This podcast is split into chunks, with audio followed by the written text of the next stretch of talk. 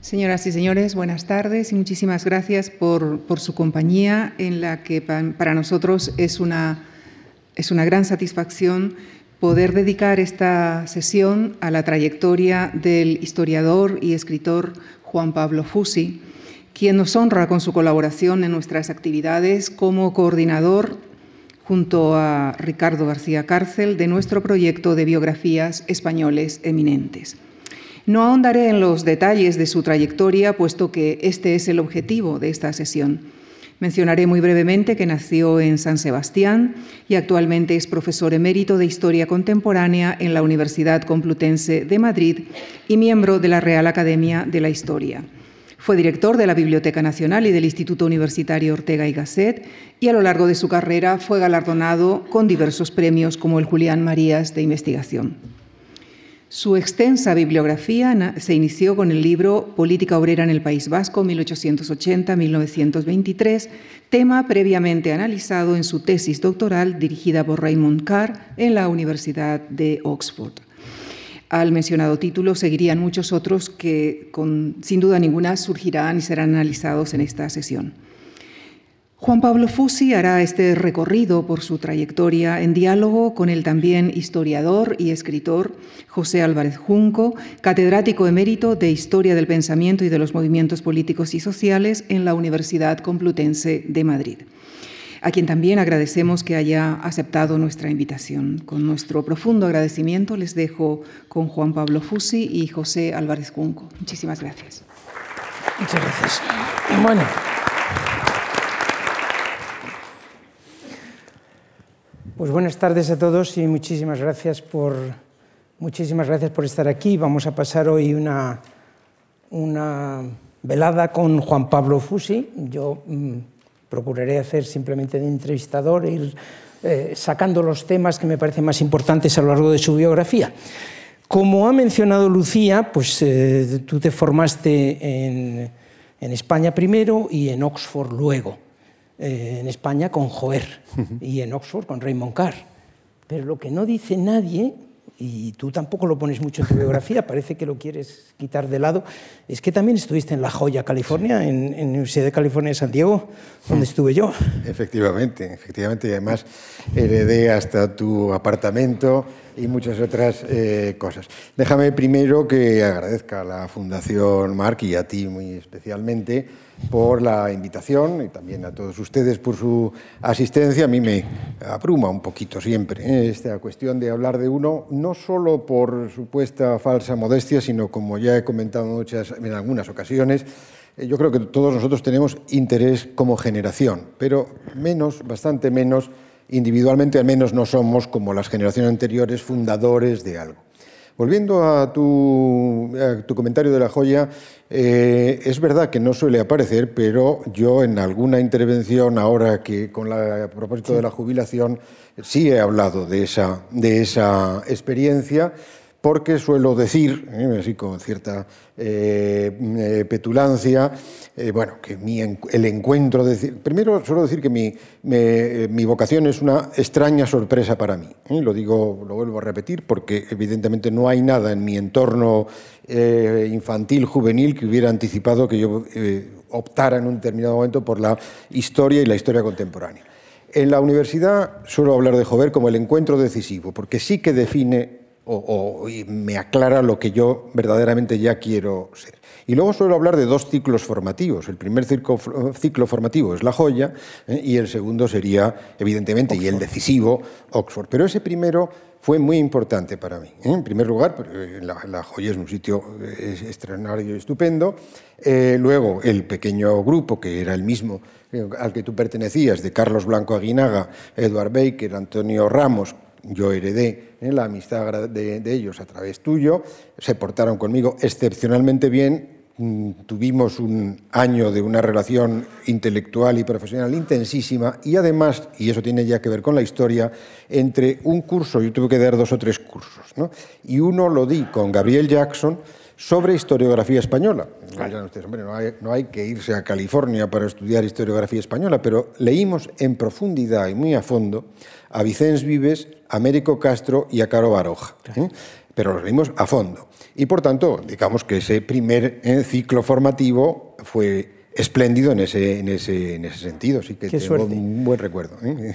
Bueno, y hablando de Gabriel Jackson y hablando de Raymond Carr, ¿cuál es la diferencia entre un, cuál era la diferencia en aquella época entre un gran profesor angloamericano mm. y lo que eran buenos profesores en España?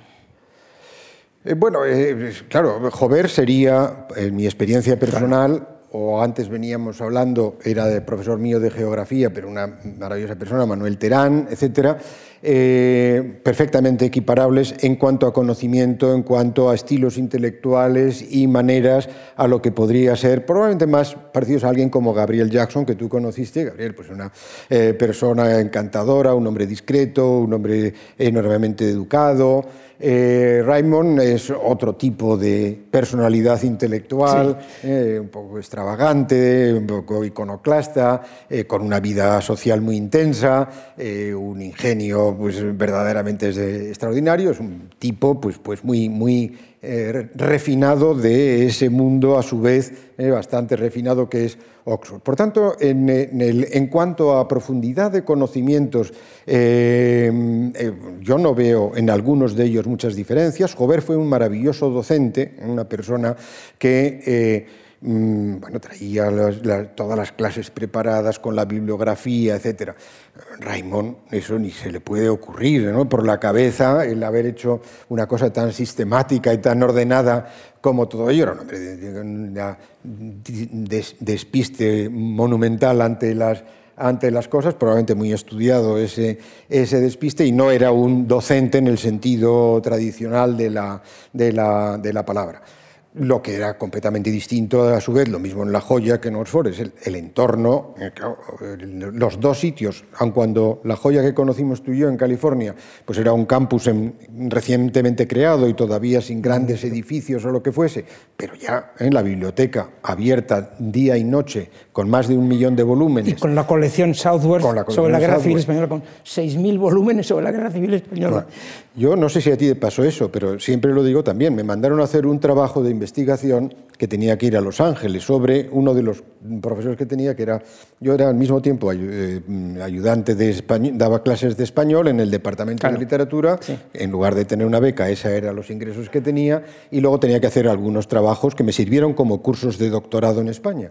Y uno era un trabajo de investigación que me, vive todavía el profesor que me encargó, me Nauen sobre un tema de eh, judíos en el siglo XIX en Damasco, en Siria. Entonces, como tenían, eh, me dijo, bueno, pero eso tienes la biblioteca de Los Ángeles. Entonces ponían un coche ¿eh? a las 7 de la mañana en San Diego, que está a 200 y pico kilómetros. Yo tenía 23 o 24 años, me llevaban a Los Ángeles, me recogían a las 5 el mismo coche y, y volvía a... Claro, es, imposible comparar nada ¿eh? de España con, esa, con eso. Y Oxford, pues qué te voy a decir, conoce sobradamente igual que yo, como Harvard, como Cambridge, es decir, esta toda la ciudad es una ciudad universitaria eh, y todo invita entre librerías, bibliotecas, la biblioteca de la universidad, los colegios, los seminarios, a, vamos a, estar metido de hocicoz ¿eh? en, tu profesión y en esto y con una gratificación personal pues extraordinaria de tipo intelectual. Estamos hablando de los años 60, 70, más bien ya de los 70. Eh, en ese momento salen grandes obras de síntesis sobre historia de España hechas por hispanistas, mm. hechas por extranjeros. Mm, Gabriel Jackson, por supuesto Malefakis, en fin, Raymond Carr, tantos otros que conocemos, Stanley Payne y demás. ¿Cuál era la diferencia? ¿Por qué los españoles no podían en ese momento producir obras de ese tipo, interpretativas, sintéticas? ¿Era, todo, era solo la falta de libertades ¿Y de acceso a los archivos? No es poca cosa, ¿eh? la falta de libertades y todo ello. No, yo creo que no necesariamente. Eh, bueno, hay, en el ámbito nuestro de historia contemporánea, en primer lugar, administrativamente hasta finales de los 60 eh, no se separa entre lo que llamamos historia moderna, los siglos XVI, XVII, XVIII y la historia contemporánea, y el contemporaneísmo pues quedaba como algo residual que apenas se llegaba a cubrir en los estudios. La, digamos, eh, el historiador español de verdad pues parece que tenía que saber la formación de España en la Edad Media, tenía que saber la América y tenía que saber la época de los XVI y XVII el momento de la culminación de la plenitud de España en la historia, que nos guste o no, pues es verdad que son en la España de los Austrias y el, imperio y la monarquía hispánica, etc. El contemporanismo, en primer lugar, el XIX era muy, confuso siempre, hasta que ya se le puso un cierto orden, la secuencia, no, no se visualizaba bien todo lo que pasaba ahí. Por otro lado, eh, el régimen, mismo régimen de Franco, pues el, el, 19 no lo veía bien, no porque no le gustasen eh, algunos de los militares del 19, sino porque era el siglo del liberalismo y del constitucionalismo, y por tanto eso estaba bastante vetado. La guerra civil... En algún momento dijo Franco que si se pudiera borrar el siglo XIX de historia de España. Efectivamente, ¿no? Efectivamente. Y la guerra civil, pues bueno, era en, en alguien, vamos a poner que como eh, jover delicado, difícil, un trauma personal, una tragedia, eh, que no se sentían en absoluto cómodos, mientras que, por ejemplo, alguien como Jackson o Malefakis, ¿eh? por poner esos dos ejemplos. Jackson, pues eh, tradición de intelectual judío norteamericano, eh, en la cual el recuerdo de la guerra civil española pues había sido, había galvanizado su conciencia, etc. En Malefakis mm, no tanto, probablemente, pero también le interesó muchísimo desde el primer momento el tema de, de la guerra civil española. Por tanto, la guerra civil fuera de España sí era un, ¿eh? un atractivo muy grande. Raymond lo que, que no es que no le interesara la guerra, pero lo que se dio cuenta es que era, eh, digamos, necesario un recorrido mucho más largo ¿eh? en la formación del Estado español y de la sociedad contemporánea a lo largo del XIX para poder entender lo que había pasado. Y eso yo creo que es el gran, el, gran mérito de su visión y del libro que hace, que cubre en, en ese momento en España y fuera de España todo ese enorme periodo desde, pongamos, 1808 hasta 1936-39. ¿no? Bueno, yo he dividido tu, tu, trayectoria y tu obra, que, que, me ha dejado completamente abrumado, porque me fui el otro día, de repente dije, yo no me he preparado esto suficientemente bien, me voy a la biblioteca de la Complutense y me veo las cuatro cosas de Juan Pablo que yo no conozca. Y había 350 entradas con lo cual se me cayó el mundo a los pies, pero bueno, lo he dividido en, unas siete partes, más o menos, los distintos temas que son para ti y que han sido importantes para ti a lo largo de la vida. El primero, yo quiero destacarlo, ya sé que tú, tú, lo dejas un poquito más de lado, pero a mí eh, en España eh, causó un impacto enorme que saliera ese libro. A mí personalmente me lo causó. Fue tu tesis doctoral eh, realizada en, en Oxford con con Raymond Carr y se tituló La política obrera en el País Vasco 1880-1923. Era un libro, yo aquí necesito hablar yo un minutito o dos antes de eso porque hay que explicarlo. Eh, era historia del movimiento obrero. Sí, historia del movimiento obrero era un poco nuestra marca generacional. Todos hacíamos historia del movimiento obrero nuestros catedráticos se empeñaban en que estudiáramos eh, los tercios de Flandes y las glorias imperiales y nosotros queríamos la huelga de no sé qué y tal. Y cada cual además se tiraba por aquello a lo que más le atraía, el anarquismo, el, trotskismo, el socialismo, el comunismo, pero el caso era hacer historia del movimiento obrero para subvertir y para hacer naturalmente campaña política contra, contra el régimen. Y la tuya fue historia del movimiento obrero, sí, pero completamente diferente, escapándote de los estereotipos, haciendo un libro, pues para empezar, eh, por supuesto, muy bien, muy bien investigado, con datos completamente impecables, pero sobre todo un libro sincero, valiente eh, y enemigo de, los, de, la versión estereotipada que dominaba. Claro, mm, para decirlo de una manera sencilla, no quiero meterme con él porque es una persona encantadora, además, el modelo Tuñón de Lara que era lo que se llevaba en ese momento. Tuñón era un hombre fascinante, encantador, generoso, todo lo bueno que se diga eh, es, poco, pero mm, se agarraba a un esquema eh, demasiado sencillo para tal como vemos las cosas ahora. Em, mm, lo que hace Juan Pablo es, primero, análisis, no defensa de posiciones. Bueno, primero de todo, buena investigación y abundancia de datos. Tal. Pero segundo, análisis. Análisis científico, objetivo, distanciado, no defensa de posiciones, desprejuiciado, digamos. Segundo, introduce conceptos que ya no son reforma, revolución, sino que es modernización, por ejemplo, industrialización, conceptos propios de las ciencias sociales que se deben aplicar a, la historia, por supuesto. Y tercero, mete la política al medio. El movimiento obrero no luchaba solo por mejoras salariales ni por hacer la revolución, sino que también quería mayores espacios de participación para las clases populares en, eh, eh, en, el sistema político. Y eso es lo que ocurre en toda Europa y el movimiento obrero ha sido uno de los instrumentos fundamentales de la democratización de los sistemas. Entonces, esto es lo que yo quiero decir como introducción a ese libro porque me parece muy importante. Nos, nos quitó muchas, se nos cayeron muchas escamas de los ojos al, leer esta nueva manera de hacer movimiento, movimiento obrero. ¿Cómo, ¿Cómo lo ves tú ahora? Bueno, te agradezco muchísimo las palabras que me parecen eh, muy exageradas. Yo en algún momento he dicho que es un libro fallido, creo que con escándalo de muchos de, vosotros, pero ya claro por qué. O primero digo algunas cosas más eh, respecto a eso. Yo estaba también en esa eh, cuestión generacional del movimiento obrero que fue decisivo. Yo luego he tenido distanciamiento de eso y sin embargo ahora me parece que hicimos bien, ¿eh? porque es como acabas de decir tú, entre 1880 y 1940 vamos a poner, primero la clase obrera industrial representa casi un 40% ¿eh? de las sociedades, ahora no, ahora no sé por dónde anda, pero muy poquito, porque es una sociedad de servicios y de otro tipo de cosas y eso se olvida. Y lo que fue ¿eh? la organización sindical, las luchas, las huelgas formidables. Estamos hablando de gente que no hay ni seguridad social, ni jornada de trabajo regulada, ni despido de ningún pagado con indemnización, nada de nada, hasta que empieza la legislación social en España hacia 1899 y muy, muy, muy precaria. Y en, y en el resto de Europa es parecido. Por lo tanto, digamos, ese era un tema, además de que nosotros lo hacíamos por las razones que tú has dicho, por no hacer los tercios de, de Flandes y los reyes católicos, sino como un afán reivindicativo, creo que era, fue una buena, una buena opción, incluso historiográficamente.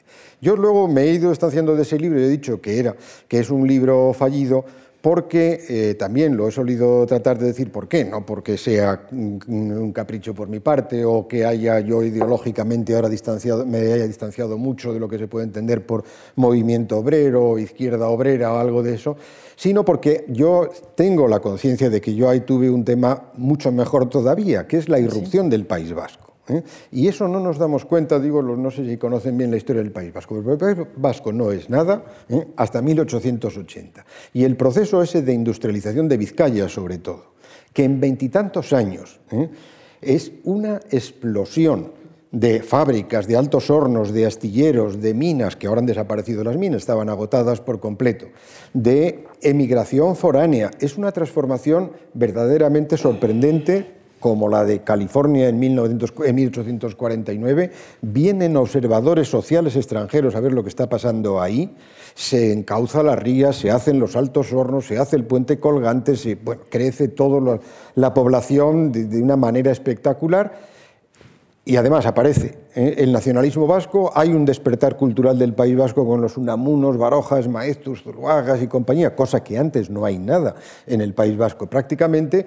Mi pequeña ciudad, además, es capital de verano y, de, una ciudad totalmente Belle Époque, ¿no? y con, las características de ciudad prustiana y balneario, como podrían ser cualquier otra, y, una excelente pintura, muy buenos arquitectos, todo prácticamente de la nada, ¿eh? Con una inversión de capital sobre España enorme. Cuando vayan por la Gran Vía o por el metro, sepan que están pisando sobre capital vasco ¿eh? Eh, en, los dos casos, o la electrificación de España, que es un 70% capital vasco. Bueno, todo eso me parece que era un tema de una dimensión. Yo me centré en lo del movimiento obrero, que que me parece sumamente importante, como te he dicho, pero tengo siempre eh, que el gran tema hubiera sido la irrupción del País Vasco en la historia contemporánea y en los mismos, en los mismos años.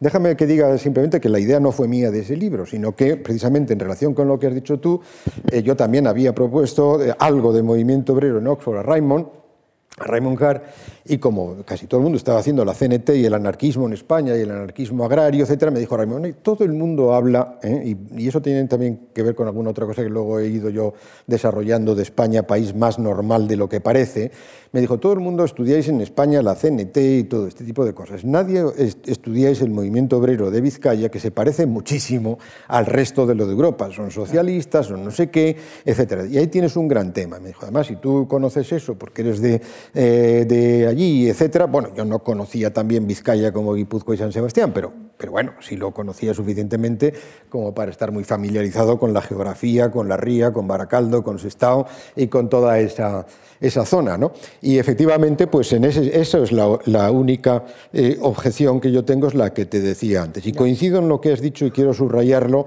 eh, lo de Tuñón, porque yo le hice una crítica bastante fuerte a Tuñón cuando no era nadie, un pedante, ¿no? que no había escrito más que dos artículos por ahí, y hice una crítica a Tuñón. Y debo decir que Tuñón me escribió a la revista de Occidente pidiendo quién era yo y no sé qué más, y quedamos una vez citados en San Sebastián, delante de la librería Lagun, esta que luego ha sido eh, a veces atacada por los eh, aberchales y no sé qué. Y estaba en la puerta, él me debió reconocer porque veía un chico joven que venía por allí y me recibió con, después de la crítica que le había hecho con los brazos abiertos y no sé qué, con una efusividad que a mí me, me emocionó y me dijo una cosa que, que es de Machado, él, eh, dijo, me dijo una cosa, Juan Pablo, eh, me habló al principio de usted, es la crítica y otra las malas tripas. ¿no? Me dijo que es una frase de Machado y se me quedó para siempre grabado, me dio una lección espléndida ¿no? de, de, sencillez y de generosidad. No, Tuñón era, un tipo generosísimo y estupendo. En, en, un artículo que escribimos Manolo Pérez Ledesma y yo, mm. que llamábamos a la ruptura con, nuestro,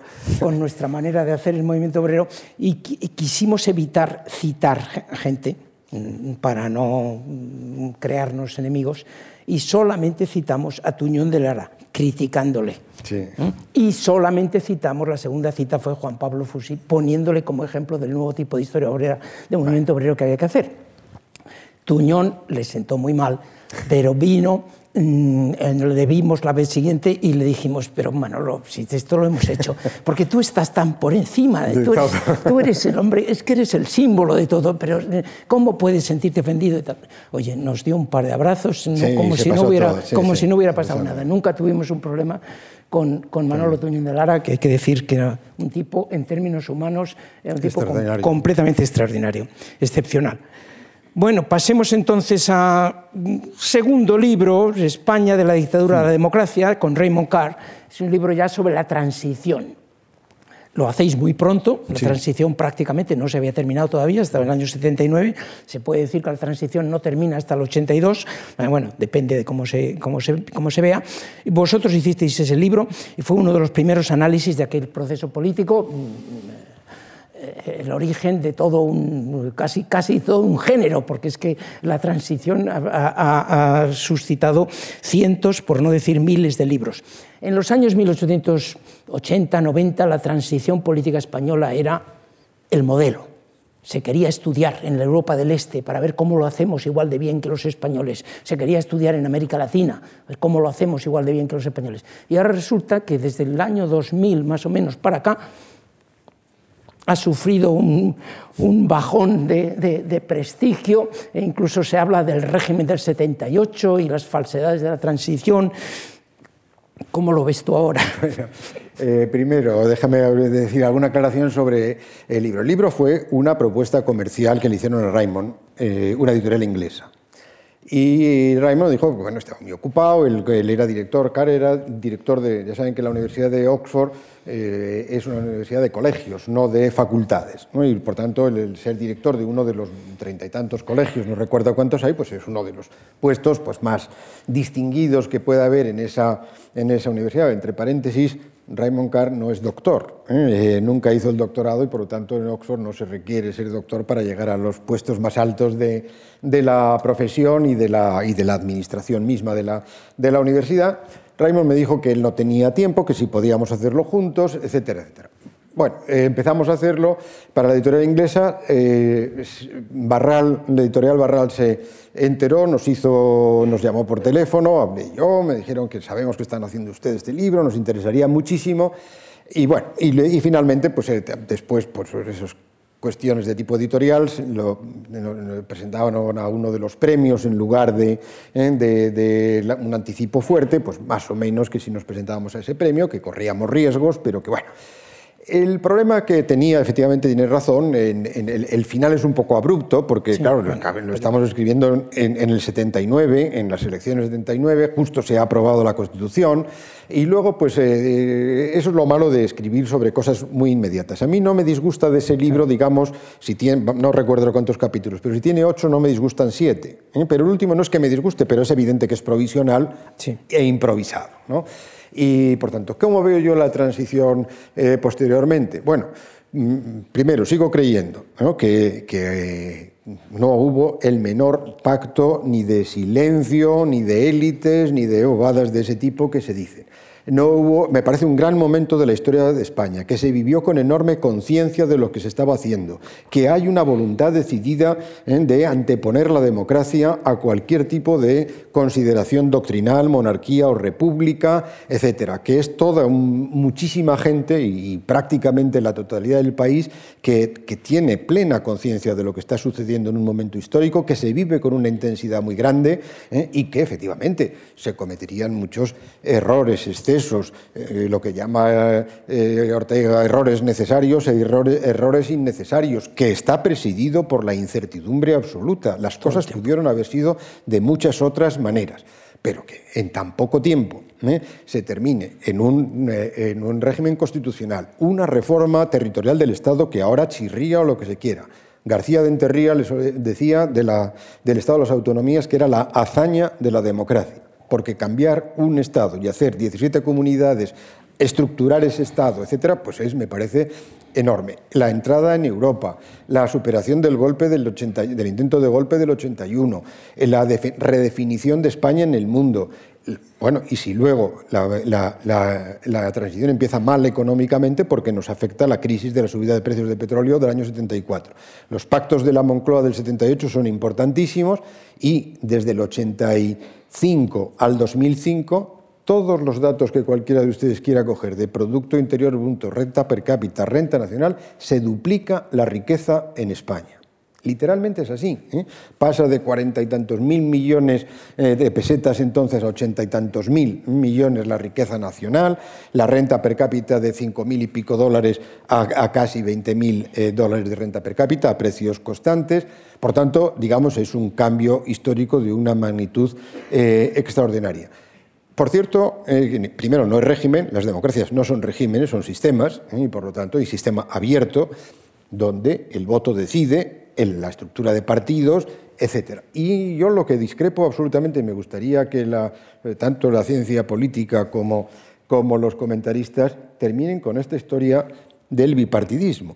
Porque no hay bipartidismo. Partidos de gobierno en España que han gobernado ininterrumpidamente, está el PNV desde 1980. Esta Convergencia de Unión, que gobierna veintitantos años seguidos, ha gobernado Coalición Canaria, ha gobernado el Partido Regionalista de Canarias y el, y el Bloque Nacionalista Galego con, eh, con, los socialistas en Galicia. Y quien crea que eso es la administración eh, provincial autonómica no entiende el Estado español. El Estado español es el Estado central y, y todos los estatutos de autonomía. Y la suma ¿eh? del Producto Interior Bruto solo de Vizcaya y de Guipúzcoa, nos vamos casi al 25, de, perdón, de País Vasco y de Cataluña, casi al 25% ¿eh? del Producto Interior Bruto español. De manera que desde el año 80 no está en manos del Gobierno de Madrid ¿eh? un porcentaje altísimo del Producto Interior Bruto. Son partidos de gobierno, han estado ahí con un poder máximo todo este tiempo. Y por tanto, discreparían eso del bipartidismo, etc. Es un sistema multipartidista con varias opciones de gobierno y que lo han ejercido en distintos sitios. Y tengo muy buena, hay un gran cambio cultural, hemos pasado eh, la liberalización de la prensa, montones de televisiones, televisiones públicas, privadas, una oferta y demanda cultural, ya que estamos en la Fundación Mar, que se crea antes de esto en el 55, pero tanto de oferta cultural eh, pública como privada, de fundaciones, de instituciones de tipo, como no hemos visto nunca y, difícil de equiparar a muchos otros países, esta asistencia masiva a actos culturales que vemos en España, ciclos de exposiciones, todo esto. Yo creo que ha sido eh, un cambio excepcionalmente positivo. Y, bastante pacífico. para, lo que naturalmente están los muertos de ETA. Bueno, eso me sirve para introducir el tema siguiente, que es el País Vasco. Tú al País Vasco le dedicas un libro, El País Vasco en la Segunda República, luego País Vasco, Pluralismo y Nacionalidad, y el 2002 un tercero, País Vasco 1931-37. Es decir, sigues con el País Vasco. A mm. todos nos interesaba el País Vasco, evidentemente, eh, y a ti más, porque habías nacido allí. Eh, eran los años más duros de ETA y, e intentábamos entender. Mm. ¿Qué, qué, aportaste tú? Ya nos has dicho algo de en tu primer libro, querrías haber desarrollado más el aspecto vasco del asunto. ¿Qué aportaste tú en esos libros? Eh, ¿En qué medida estabas cerca del nacionalismo y sirvieron para distanciarte de él? Ahora te, digo, déjame primero decir una frase de Ortega, ¿eh? digo, de mi vinculación o relación con el eh, País Vasco. Eh, Ortega dice que lugar y fecha de nacimiento explican las dos terceras partes de una biografía. Yo he nacido en San Sebastián en 1945 y evidentemente mi preocupación por el País Vasco tiene mucho que ver con el hecho de haber nacido en, en, San Sebastián. Y haber nacido en el 45 tiene que ver con algo que has dicho tú, como para ti y para los de nuestra generación, que es esa preocupación por la democracia en España, ¿no? que ha sido verdaderamente definidora a través del movimiento obrero, a través de lo que sea, de nuestra, de nuestra generación. Yo creo que obsesivamente. Me parece que es Gauss el que dice que él había vivido cuando se va a América en condiciones espantosas. Dice, y acabó siendo una bendición para mí porque encontré en América. Para nosotros ha acabado siendo el haber nacido en una fecha tan difícil el que nos ha definido eh, claramente qué queríamos hacer y nos ha dado un tema, cosa que no es tan, tan fácil en, los que nos dedicamos a estas cosas. Tenemos un objetivo muy claro y un tema que se puede tocar y abordar de, muchos, de muchas formas, que ha sido el problema de la democracia en España. Yo en el País Vasco la, único que he dicho que ha dado bastante vuelta y juego es un artículo que publiqué en el 79 que aparece luego, impregna los libros y en los títulos de algunos de los libros, lo de la tesis del pluralismo vasco. Si titulaba así el, el artículo, yo le había dado muchas vueltas a ese artículo, eh, se lo enseñé a Fernando García Cortázar, otro colega, eh, y a Fernando le encantó, dijo, oye, esto tienes que mandarlo inmediatamente al, al periódico Al Correo de Bilbao, el, el principal periódico de Bilbao. Bueno, eh, y luego le di varias vueltas, lo escribí, eso que dices que, que son 300 publicaciones, bueno, pero 270 mm, eh, son repetidas o preparatorias o lo que fuese. Eh, y por tanto, lo del pluralismo vasco, te quiero decir con eso que aparece en artículo de 20 páginas, en periódico de 3, en capítulo de un libro. bueno, la verdad es que, que la idea de que las sociedades que llamamos nacionalistas, se puede ver también ahora en, en, Cataluña, o se puede ver en Irlanda, o se puede ver en otros sitios, son sociedades plurales. El nacionalismo no es, es una de las manifestaciones, probablemente pues en algunos casos dominante indudablemente ¿eh? y con eh, gran eh, fuerza y arrastre. Pero, digamos, son sociedades plurales en las que existen muy distintas tradiciones, eh, tradiciones culturales y políticas. Yo tenía ahí en la cabeza un libro que me parece que he solido citar, que a mí me gusta mucho, que es un ciclo de conferencias que dio en Oxford un profesor irlandés, Lyons, de apellido, apellido traduciendo Leones, sería el apellido que pasa por, ya murió, murió por el 2001 o por ahí, como uno de los grandes historiadores irlandeses de la segunda mitad del, del siglo XX. Y este dice, y lo digo muy claramente y lo van a entender muy bien, dice, ¿qué es Irlanda? Irlanda es la coexistencia de cuatro culturas, dice él. La cultura inglesa, dice, nosotros hemos estado metidos totalmente en la cultura inglesa, en Shakespeare, lo que sea. La cultura gaélica, que sería eh, el equivalente en el caso vasco a la cultura de Euskaldun, la cultura rural que habla en gaélico, que sea en los pueblos pequeños, etc. La cultura, dice, anglo-irlandesa, que son irlandeses que hablan de Irlanda, escriben en inglés y que no son la cultura inglesa, sino, pues, por poner Joyce, Oscar Wilde, Bernard Shaw, etcétera, que son irlandeses preocupados por Irlanda y nada más que por Irlanda, pero que son de escritura inglesa. Y luego él añade, ¿eh? y la cultura eh, presbiteriana del norte, ¿eh? que no son contra lo que se suele a veces ver en los medios de comunicación española, el Ulster, no son anglicanos sino que son presbiterianos de origen escocés. No, son, no son. Bueno, a mí eso me sirvió para decir, bueno, ¿y el País Vasco? tenemos cultura española, tenemos cultura euskaldún, tenemos cultura vasco-española y culturas eh, separadas de Guipúzcoa, de Álava, el donostiarrismo, el bilbainismo, el vitorianismo, etcétera, que eh, con nombres y referencias eh, y vueltas y revueltas distintas entre nosotros. Y por tanto dije, bueno, pues esto es el pluralismo vasco. Eso pues es quizás lo que yo me siento, digamos, o, creo que ha tenido más eco en la historiografía esa, esa tesis que no está desarrollada en libro grande, pero que está implícito en casi todo lo que he escrito siempre del País Vasco. Es, fundamental esto que estás diciendo porque es propio de todos los nacionalismos, todos, el español para empezar, el, monolitismo, no reconocer el pluralismo. Si somos españoles hay que hablar español y tal. Y, naturalmente el nacionalismo catalán todo el día está diciendo Cataluña pide, los catalanes pedimos.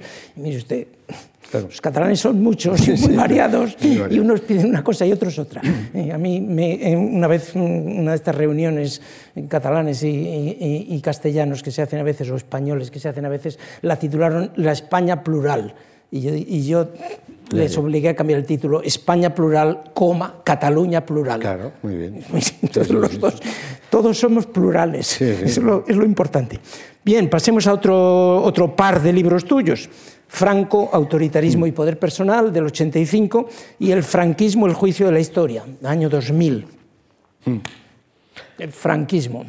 Franco y franquismo. Bueno, Te puedo preguntar cosas, pero habla tú directamente. No, bueno, un, un poco. Eh, Isaiah Berlin en el, profesor este de Oxford decía que él eh, se sentía un intelectual taxi, ¿no? que le pedían un tema y él acudía. El siglo XVIII la, la contrailustración, eh, Hegel, ¿eh? y él iba. Digo porque el libro de Franco fue un encargo, un encargo del país, del periódico El País, ¿eh? que me llamó, ese, recordarán algunos que ellos mm, mm, hicieron una colección de libros que, ¿eh?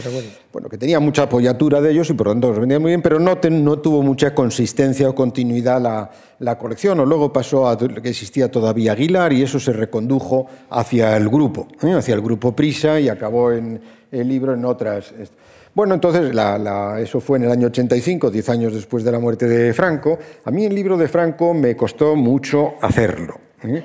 Y en el prólogo decía, jugando con, con eh, Max Weber, la ética de la convicción y la ética de la responsabilidad, que yo me había impuesto eh, la ética de la responsabilidad. En otras palabras, quiero decir que si hubiera la satanización de Franco y la ridiculización del personaje, que por sus características físicas, etcétera, y por la significación ideológica de su régimen era posible, me parecía que que, bueno, pues que, eh, hubiera sido una concesión excesivamente gratuita y que no explica al final, eh, pues digamos, 40 eh, años, que no son un paréntesis en la historia de España, que sobre todo en los años 60 España cambió muchísimo, no por Franco, incluso uno podría alegar históricamente, pues a pesar de Franco, pero claro que cambia España. Y entonces, bueno, pues el, libro mm, realmente eh, era eh, un libro ponderado eh, en cuanto a Franco, cuando la imagen última de militar, conservador, prudente, que no entendía demasiado bien, lo digo por no se escandaliza mucho, la guerra moderna y la guerra de movimientos y la guerra rápida, etcétera. bueno, una figura muy poco carismática por su estatura de 1,64, la vocecita que tenía, etcétera. Eh, hombre, sobre todo era muy prudente, muy cauteloso eh, y muy prudente, por lo cual pues, es una forma de inteligencia, que duda cabe. ¿no? Eh, bueno, creo que esa imagen sigue siendo válida, se podrá matizar mucho y añadir más cosas y otras desde, con otras investigaciones posteriores. En cualquier caso, pues bueno, es parte de esa preocupación ¿eh? de, por la democracia en España y por lo tanto encararse o enfrentarse a Franco y el franquismo, la significación de lo que ocurre, la guerra civil, pues es parte de lo que hemos estado haciendo, vuelvo a repetir, casi todos nosotros, de una manera o directa o indirecta, ¿eh? continuamente. Y por lo tanto, pues eh, el, libro mm, no me creo que es un libro que está eh, superado por, por bastantes otros libros. Es un libro digno, y no lo digo con, sin, sin ninguna trastienda de ningún tipo, y bueno, un, ejercicio profesional ¿eh? que... Bueno, pero luego tienes un segundo sobre franquismo también, el juicio de la historia, pero ahí hablas más de la cultura. Sí, ahí hablo mucho más de la... No, pero eso sí me ha interesado más, ¿no? Es decir, la contradicción que hay, bueno, contradicción en, todos muchos de estos regímenes y conviene eso muchas veces el leer bien otros otros países, ¿no? por ejemplo, Italia. ¿eh? El fascismo en Italia, por cierto que el año que viene se cumplen ¿eh? los 100 años de la creación del fascismo en Italia, que fue en marzo de 1919, y eh, bueno, hay que leerlo porque, y hay que trabajar a fondo con ello, ¿no? porque, por ejemplo, en el ámbito cultural, el régimen italiano no es como el alemán, que prohíbe el arte degenerado y todo ese tipo de cosas. Para empezar, tiene la enorme suerte, por ejemplo, parte de la arquitectura italiana, que es buenísima durante el fascismo, de que al régimen le encanta el racionalismo, ¿eh?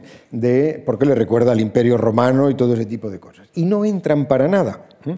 Y en las revistas italianas del fascismo empiezan a escribir Moravia, Vittorini, pero empiezan a escribir por el año 26, 27 o 28.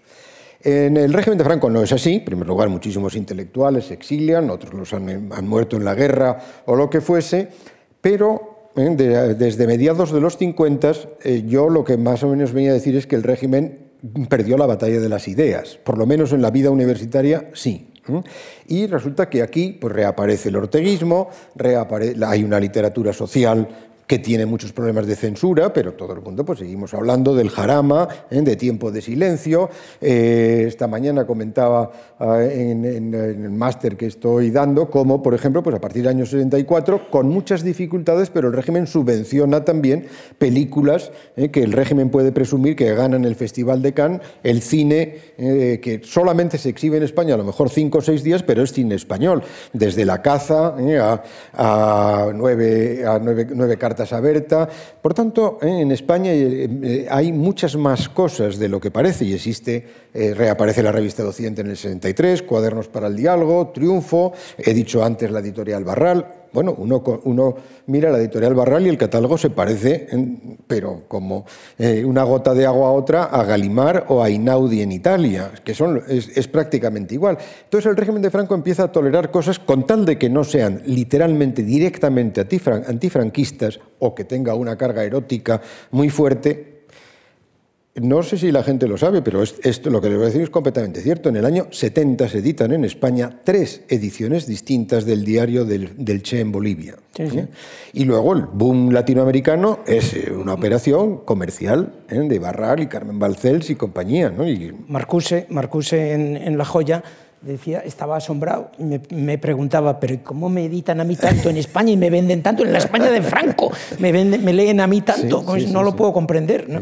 Sí, era un poco asombroso. En este, en este libro dices, en el, de Franco, en el de Franco, un par de cositas solamente, pero es que es importante porque te estás distanciando ya de las eh, condenas sencillas y completas y sin matices que se hacen del franquismo. Eso no quiere decir que nos distanciemos de una, de una condena global, mm. pero sí de la simpleza una de las cosas que dices es que amplios sectores de la población se acomodaron al régimen, lo mm. reconocían implícitamente y quizás se identificaban con algunos de sus valores básicos, familia, trabajo, tal, tal, tal. Y dos, a mí me interesa más todavía esto, transformó de manera formidable el Estado. Mm. Lo cual es importante. Muy importante. el Estado, cuando muere el dictador, está ahí y no se derrumba. No, hay que crear un Estado y eso hace que la transición del 75 en adelante sea muy distinta a 1931 o a todo el siglo XIX. Totalmente.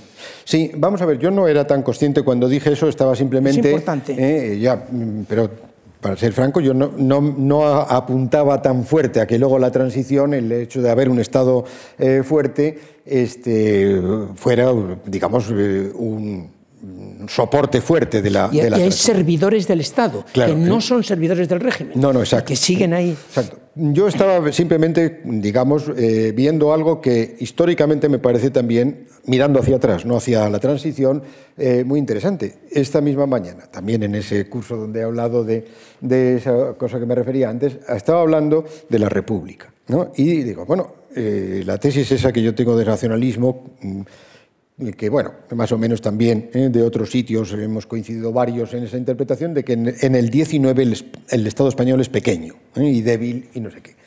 Y yo decía, bueno, no crean que en la República es tan fuerte el Estado. En el Estado, la República no tiene sector público, no hay sector público. No hay fábricas del Estado ni nada de todo ese tipo de cosas. Tiene la obsesión de la reforma agraria y de cierto tipo de obras públicas y alguna legislación social favorable a los trabajadores vía Largo Caballero como ministro de Trabajo pero ¿eh? no, no, crea ensidesa, no crea grandes cuerpos de, administración del Estado, no ha aumentado el funcionariado con la República, no hay seguridad social, no hay seguros de desempleo, las pensiones son las que se habían creado en 1910 ¿eh? y habría unos mm, mm, cuantos pensionistas con pensiones muy bajas, hay asilos y hay algún hospital público, no hay las ciudades sanitarias que se crean a partir del 64, etcétera. Entonces, en el régimen de Franco, eso, la, Renfe, ya sé que nunca me suelen creer cuando digo, no existe. Los ferrocarriles son privados en la, República. Es eh, Franco quien nacionaliza los ferrocarriles en el año 42 y crea, y crea Renfe. Bueno, si empezamos a sumar ¿eh? que hacen en Sidesa, que, hacen eh, refinerías de petróleo, etcétera, el sector público se va al treinta y tantos por ciento de la economía española para el año cincuenta y tantos, por cierto, muy ineficiente, muy costoso, con un gasto público desmesurado que casi lleva a la suspensión de pagos en el año 56. Pero el Estado, el Estado tiene yo, un crecimiento en funcionarios, se va pues de unos 80.000, ¿eh? crecerá para los mediados de los 60 a 1.200.000, ¿eh?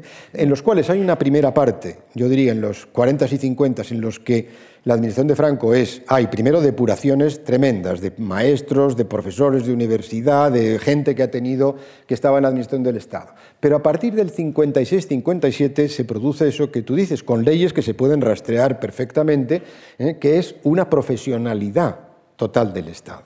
Primero se multiplican los cuerpos de profesionales del Estado y de en taxi, no sé qué, decir, distintas categorías. Y efectivamente, ahí hay muchísima gente de director general para abajo, ¿eh? que es gente bastante competente, profesional, que está vinculada al Estado y no al régimen. Y, eso, y además es un Estado ya grande y eficiente, bueno, eficiente no lo sé, pero digamos un Estado grande que llega y abarca en muchísimas partes de la gestión pública. Está mucho más regulada la gestión pública en, los, en los 60 y primeros 70 que lo que lo había estado desde 1808, sin, ningún, sin ninguna duda. Y eso es un hecho muy importante, efectivamente. No yo, algunos de vosotros habéis dicho o habéis insinuado o lo habéis planteado como, como hipótesis muy verosímil, que eso es muy importante en la transición te digo que yo pues, no llegaba a eso, me, dedicaba a pensar. Y lo otro, lo que decías, la acomodación, sí me gustaría matizar. Yo creo que hay esa acomodación. Esa acomodación me parece inevitable en, muchísimos regímenes, por miedo, por necesidad de la vida cotidiana, por trabajo, por lo que fuese. Las sociedades eh, española como la italiana eh, son sociedades en la vida social muy abiertas en general. Eh, y cuando Ortega viene en el año 45-46 a España, y dice en, el Ateneo en una conferencia, España goza de una indecente salud, eh, mucha gente se, escandaliza. Lo que no dicen es lo que está comentando. Los cafés están llenos, ¿eh? los restaurantes están llenos, las calles están llenas. Todo ese tipo de vida social muy intensa, ¿eh? que se acomoda en la sociedad, eso es lo yo creo que no hubo, digamos, una identificación plena con, las ideas del franquismo, pero acomodación sí, que conviene también tenerlo en cuenta, puesto que la misma transición, la, oposición, eso que dice Carrillo, bueno, al fin y al cabo, ¿eh? Franco murió en la cama y nunca pudimos tener la menor posibilidad ¿eh? de desplazarle, pues es completamente cierto. De acuerdo, tenemos que darnos ya un poquito de prisa porque vamos eh, avanzando hacia hacia nuestro tiempo, eh, vamos a pasar a otro gran tema, al que también le has dedicado dos o tres libros, el nacionalismo. España, la evolución de la identidad nacional del 99, La patria lejana del 2003, Identidades proscritas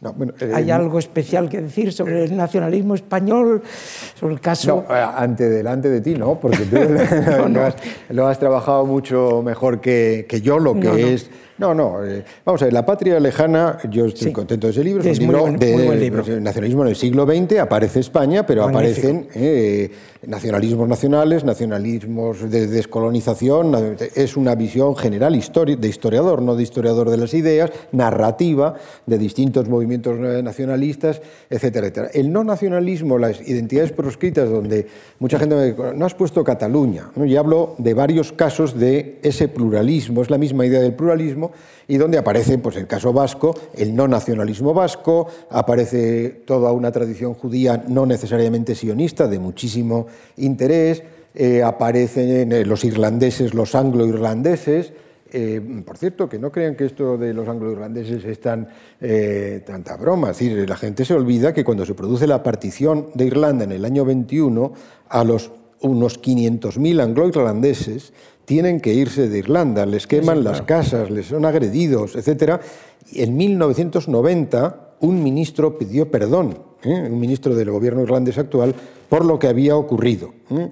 Por tanto, estos de los nacionalismos todos ¿eh? parece que, y estos digo, no sé si saben que la Constitución de Irlanda, de los que se quedan, se aprueba la Constitución de la República y empieza en nombre de nuestro Señor Jesucristo, nosotros, el pueblo de Irlanda, proclamamos la República de Irlanda. Así empieza la Constitución de el nacionalismo católico irlandés que se hace con el poder desde el 21 y proclama la independencia de cuatro quintas partes de Irlanda. Bueno, pues estos ¿eh? también echaron a los 500.000 que se tienen eh, que ir. Por, tanto, ese libro iba por ahí, ¿eh? no nacionalismo. Yo con Cataluña debo decir que me siento menos cómodo en, en conocer los matices de las distintas culturas políticas y las regiones o comarcas catalanas, cuál es más españolista, cuál es menos, eh, y por eso no escribí sobre Cataluña en ese sentido, pero vamos, el libro era un, estudio de distintos casos. Y el, otro, pues... Eh, no, no, no, dejes ese libro, es que es importante, estás pasándolo por alto un poco y eh, conviene que la gente lo sepa. Es identidades proscritas, el no nacionalismo en sociedades nacionalistas, es decir, hay identidades, no toda identidad es nacional. Hay identidades, como la identidad judía, por poner un ejemplo, mm. antes del sionismo, que no son nacionalistas. Son judíos, fuertemente judíos, se sienten judíos, siguen la tradición judía, pero no aspiran a proclamar su soberanía sobre un territorio, que es la característica del nacionalismo. El nacionalismo hace el juego de manos que consiste en empezar a hablar de cultura yo es que soy diferente a ustedes tal. Y terminar hablando de territorio. ¿Me reconocen que soy diferente? Sí. Ah, pues entonces en este territorio mando yo. Perdón, eso es otra cosa. Una cosa es reconocer de que son diferentes. Y eso es lo que analizas en este libro. Y, ese el caso. y el caso catalán también lo fue hasta que nace el nacionalismo catalán, hasta que surge, finales del siglo XIX. Acaba de salir un excelente libro de Joan Louis Marfany, cerca de mil páginas en catalán, sobre la identidad catalana en, en el siglo XIX, en el que demuestra que las élites catalanas son las que más se empeñan en propagar el nacionalismo español. En Cataluña, ¿no? En toda España y en Cataluña. sí, sí, sí. pero en toda España, porque son dos catalanes son los que fundan la Biblioteca de Autores Españoles. Eh, el, general Prim es el que, el que intenta crear un Estado eh, tal. Son catalanes los que están, los que están haciendo estas cosas. Pi Margal escribe Las bellezas de España, volumen primero, Cataluña. En fin, mm, es, es muy... Una cosa es la identidad catalana que la defienden fuertemente y otra cosa es la nación.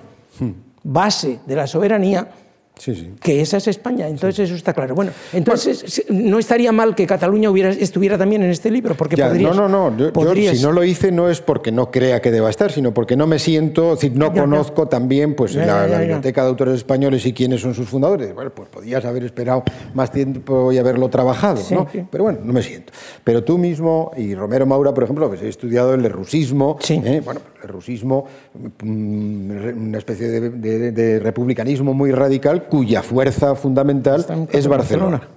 Barcelona no tiene alcalde nacionalista hasta 1914 y hay una movilización política grande en Tarragona en ese momento está completamente al margen del, nacionalismo hasta bastante tarde y también Lérida están fuera del nacionalismo. Bueno, pero yo ahí, repito, mm, para eh, trabajar a fondo, pues no he leído, me encanta como escritor, pero no lo he leído todo. En fin, no me siento eh, con la autoritas que requeriría para haber escrito, pero el caso catalán me parece otro caso en que puede tener una identidad, no es igual, como estás diciendo, efectivamente, no es igual al nacionalismo. No, no hay por qué identificar y eh, traducir una identidad propia y particular en necesariamente constitutiva de idea de nación. ¿eh? Efectivamente, no es, eso es así. Y además ha ocurrido muchas veces en, en la historia y en muchos, en muchos sitios y regiones. ¿eh? Lo interesante, muchas veces que estaban haciendo algunos historiadores del País Vasco, ir tomando regiones europeas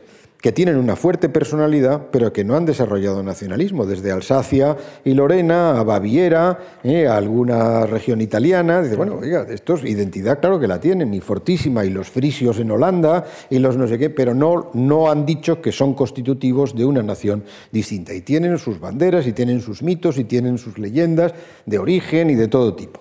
Bueno, eh, yo me ha interesado el nacional, mucho el nacionalismo y me sigue interesando, es herencia del primer libro y de mi vinculación al País Vasco. En cambio, no he trabajado tanto como habéis hecho otros y me parece espléndido, más allá de decir que el Estado español es pequeño y que vertebra mal el Estado en el 19, la evolución de el nacionalismo o nacionalismos o lenguajes nacionales o ideas y visiones de España en el 19 y en el 20, que es un gran tema como haces tú en Mater Dolorosa, mucho más difícil que la narración ¿eh? de acontecimientos de la historia de movimientos nacionalistas que hay que hilar finísimo, ¿eh? como en las historias de, que habéis hecho de las, las historias de la historia de España, etcétera. Yo en eso no me he metido y lo que hago es leeros con mucho gusto. Bueno, nos quedan un par de cosas, las dos grandes, pero en fin, eh, unas son ya tus libros de síntesis. Mm. Por supuesto, La España 1808-96 con Jordi Palafox es algo más que una síntesis, pero en fin, es una síntesis de la historia de España contemporánea, la historia mínima de España, la breve historia del mundo contemporáneo, en fin. Mm. Eso es propio ya de un, se supone, de la edad, ¿no? de un intelectual, un intelectual maduro. Eh que ya es capaz de ver las cosas con amplitud y con un poquito de distancia. yo no iría tan lejos. Vuelvo a aparecer el intelectual taxi, porque la, la historia mínima de España, pues realmente me llamaron desde la editorial eh, con un amigo común que tal vez la hayan leído ustedes en el país, Manolo González Rivero, y me hicieron una propuesta irresistible y hubiera sido irresistible para cualquiera de nosotros de nuestra generación. Me dijo la editorial que ellos, en la editorial Turner en este momento, junto con el Colegio de México, una institución eh, universitaria espléndida creada por, en principio, en primer momento, eh, con fuerte presencia de, exiliados españoles, eh, que iban a hacer una colección de breves historias mínimas de, todo, de todos los temas, como hay varias, que el que es francés o la Very Short Introduction en Inglaterra, colecciones que en libritos de 150 páginas, hecho por gente que bueno, ya se encuentra efectivamente en un cierto momento de su vida, pueden hacer una visión general de las cosas muy sintética, pero que al mismo tiempo no sea la, la, mera divulgación, sino muy depurado conocimiento de lo que uno sabe. Y a mí me lo presentaron diciendo, tienes que hacer ¿eh? para tu generación o desde tu generación lo que hizo Pierre Vilar, ¿eh? el historiador francés que hizo una historia de España muy, muy breve en, esa colección francesa, eh, que es eh, y, y, lo que Vicens Vives hizo en aproximación a la historia de España, que también es un libro de 100 páginas o una cosa. Pequeñito. Hombre, eso sí que fue un desafío intelectual que a mí me interesó mucho. Y encima con el Colegio de México y me dijo la única, y además para redondear me dijeron, el único cuestión es el título, se van a llamar todos Historia Mínima de... ¿eh? También hay aquí, me parece, algún autor de una historia mínima que he visto entre sombras, ¿eh? que está por aquí en primera mesa, Carlos García Gual. Este, mm, eh, y me dijeron, ¿por qué la colección es como homenaje a la historia mínima de México que escribió don Daniel Cosío Villegas. Don Daniel Cosío Villegas es un historiador que admiramos todos los españoles y todos los historiadores, por lo menos nuestra generación, muchísimo. Un historiador mexicano estupendo y magnífico, mm, difícil como el solo, el creador del Fondo de Cultura eh, Económica, al cual le debemos todos pues, una deuda como austral eh, impagable en nuestra formación eh, intelectual y profesional. Hombre, Vilar Vicens Vives, eh, Don Daniel, el Colegio de México, etcétera, pues dije, dije, dije que sí. Hombre, yo de todos los, los otros dos eh, son arrastran un poco o, salieron a remolque de, la historia mínima de España. Por tanto, la madre del Cordero es la historia mínima de, de España. Yo, la verdad es que me interesó muchísimo. Eh, curiosamente, tuve que leer mucho, que, había, que tenía muy abandonado, de prehistoria o de historia antigua. Y bueno, las tesis ahí pues están, que España ha podido, que, que, que son muchas posibilidades, que son muchas cosas a la vez, eh, que no hay una continuidad absoluta, que España pudo haber quedado como Italia eh, hasta el siglo XIX dividida en cuatro o cinco reinos, que la unión de los reyes católicos es dinástica y bueno, y pudo haber sido reversible perfectamente, el imperio también, bueno, ese tipo de cosas que yo creo que generacionalmente nosotros, que en lo que yo me encuentro muy satisfecho y muy cómodo, creo que estamos una veintena de nosotros en general eh, bastante de acuerdo y que de una manera o de otra eh, tú concretamente, incluso a veces muy beligerantemente, lo has dicho, pero es verdad. ¿eh? Es decir, eh, la historia es la que es, pero la, historia ha podido ser de otra manera. Hay muchas posibilidades en cada momento y nosotros estudiamos lo que ha ido pasando. España es lo que ha ido, lo que ha ido siendo. Eso es lo que. Producto España es, como dices. No me acuerdo, pero. En la primera línea lo dices. España es el producto de... No me acuerdo. El producto de su historia. Bueno, no recuerdo. Eh, pues sí, simplemente con que eh, a lo mejor a nadie eh, o a, pocos de estas salas se les ha ocurrido pensar, simplemente con que hubiera vivido el hijo ah, del, del, segundo matrimonio de Fernando el Católico con Germana de Foix pues se hubieran dividido Castilla y Aragón otra vez. Sí, sí, sí. Simplemente. y el niño, el niño, se murió a los pocos meses, como es normal, como era normal en aquel momento, pero pudo, pudo no haberse muerto. Así que el azar tiene mucho que ver con la historia. Bueno, me queda un pequeño un libro que comentar simplemente, el de la Segunda Guerra Mundial, el de El efecto Hitler, historia de la Segunda Guerra Mundial. Me interesaría un, un pequeño comentario. ¿Tú crees que las guerras mundiales, las dos, desde luego, sobre todo la segunda, fueron efecto de los nacionalismos y que las guerras mundiales han sido la causa, que más que mundiales fueron europeas, mm. han sido la causa del, descenso de nivel de Europa. me parece una pregunta enorme, eh, este, pero muy importante. Pero voy a enlazar con lo que acabas de decir, porque en la primera guerra mundial el factor azaroso me parece absolutamente eh, extraordinario pero también el, nacionalismo. Lo recuerdo, ustedes todos han oído hablar del atentado de Sarajevo de 26 de junio eh, de 1914, que es el detonante de la guerra. Digo el detonante porque la guerra no empieza hasta septiembre.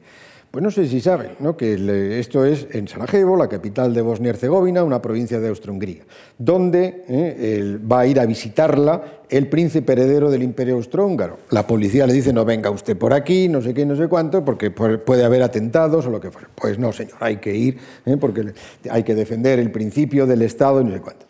Hay un atentado, y efectivamente, eso es un domingo, sale una comitiva de 30 o 40 automóviles de los de la época, lentísimos, etcétera, y hay un atentado sobre las 10 de la mañana, tiran una bomba, matan a un policía del coche de escolta o lo que sea. Gran revuelo, ¿qué hacemos, qué no hacemos? ¿Eh? Adelante, porque el terrorismo no puede impedir el acto público. Van, van al ayuntamiento, ponen las banderas, eh, van a comer o lo que fuese y termina el acto van a volver el príncipe heredero y su mujer al hotel.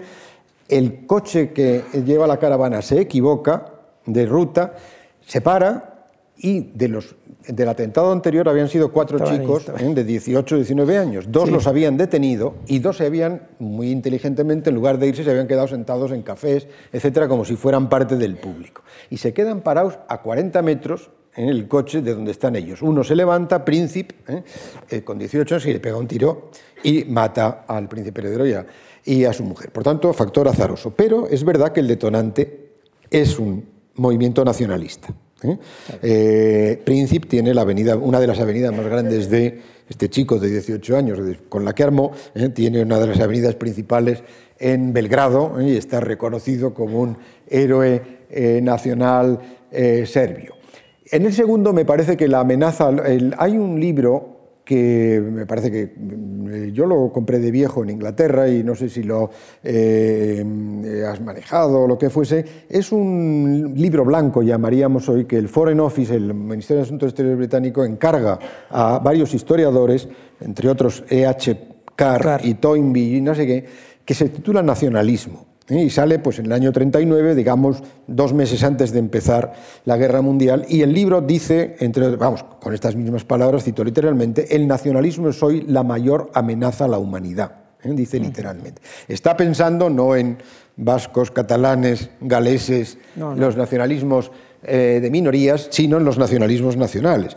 Está pensando en Hitler fundamentalmente en Italia, en la Italia fascista y en el Japón, en el Japón militarista, los cuales por razones nacionalistas, desde luego, ¿eh? Hitler pues llega al poder en el 33, como todos ustedes saben, y va a deshace el Tratado de Versalles, pero va reivindicando en nombre del pangermanismo la unidad de los pueblos germánicos. Austria por un lado, eh, los sudetes, los alemanes, el millón y pico de alemanes que viven en Checoslovaquia, considera la parte del sur de Dinamarca alemana, considera a los alemanes, eh, eh, a los holandeses alemanes, en fin, va, a ir y, lo va a ir haciendo todo. Por cierto, eh, aplicando el derecho de autodeterminación, porque hace referéndum de autodeterminación en los Sudetes, en Austria y en la región del Sarre, el Saar, eh, que siempre disputada entre Francia y Alemania, y también ahí impone un referéndum de autodeterminación que vota a favor de,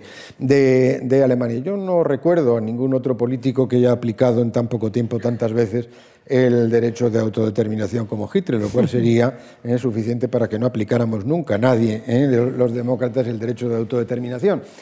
Eh, por tanto, en la Segunda Guerra Mundial, la Italia, Italia, que ya veremos el año que viene con lo del fascismo que decía, va a dar bastantes vueltas, espero, el estudio del fascismo, pero evidentemente a partir de los 30 Mussolini se lanza una política exterior del nuevo imperio romano, eh, con ambiciones sobre Libia, con ambiciones eh, sobre Siria, con ambiciones de hegemonizar el Mediterráneo, etcétera, etcétera. Y también con una carrera de armamentos fuerte y lo que y Japón pues, ha ocupado desde el año 10 todo Corea, Taiwán y lo que no está escrito. ¿eh? Y, un tercio de, China en Shanghái, en el ataque sobre Shanghái del año 37, eh, mueren en una semana por el ataque japonés, pero casi a bayonetazos 300.000 personas. ¿eh?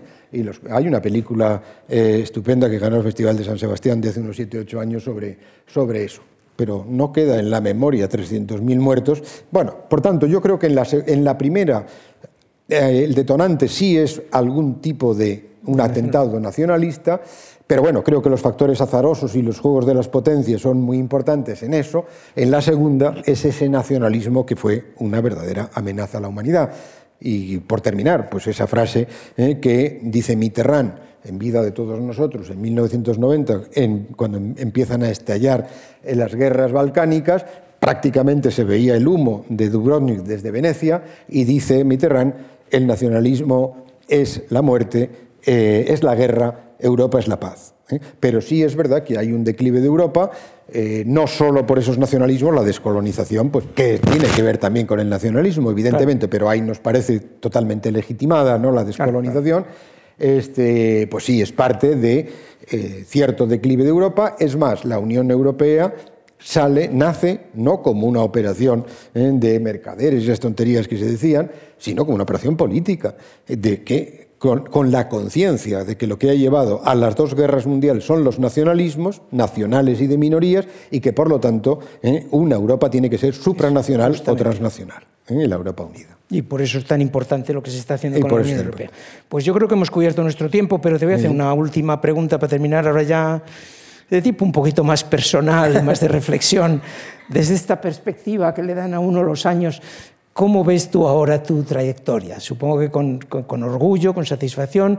¿Algún punto habrá en el que te gustaría haber hecho otras cosas o, no haber hecho ciertas cosas? No sé. No, o, te invade a veces esa sensación que tenemos los viejos de ¿para qué se habrá servido todo esto que he hecho si no ha servido para nada? Pero si la gente sigue diciendo las mismas tonterías. No, pues, pues eh, me invade, me, invade, me impregna toda mi eh, visión de las cosas la inutilidad del esfuerzo, ¿eh? Eh, claramente. Luego leo cosas que... Y bueno, pluralizo, que en eso créanme y creedme que soy muy sincero, lo he dicho muchas veces. no lo hemos hecho tan mal, ¿eh? eso, es, eso es verdad. Eh, hay algunas cosas que nos sobran, yo creo a todos, a mí también, ¿eh? de las primeras cosas, eh, etcétera. No necesariamente el habernos ocupado del movimiento obrero, ciertos lenguajes, ciertas, ciertas conceptualizaciones, alguna precipitación en juicios, etcétera.